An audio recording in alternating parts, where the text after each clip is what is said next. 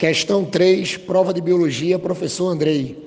Nessa questão 3, o aluno rapidamente, o aluno identificaria que era uma questão de ecologia, tá? E assim, em uma questão de ecologia, aonde você tinha que lembrar um conceito básico da ecologia que era o nicho ecológico das abelhas, ou seja, era uma questão sobre o comportamento das abelhas. Logo, o aluno ia encontrar o gabarito letra B, aonde na letra B fala do comportamento da reprodução da rainha e depois como é que as proles da rainha vão, vão formar a operária ou a rainha ou outra rainha ou uma abelha macho. Então, uma questãozinha de nicho ecológico específico das abelhas que o aluno sem problema marcaria letra B.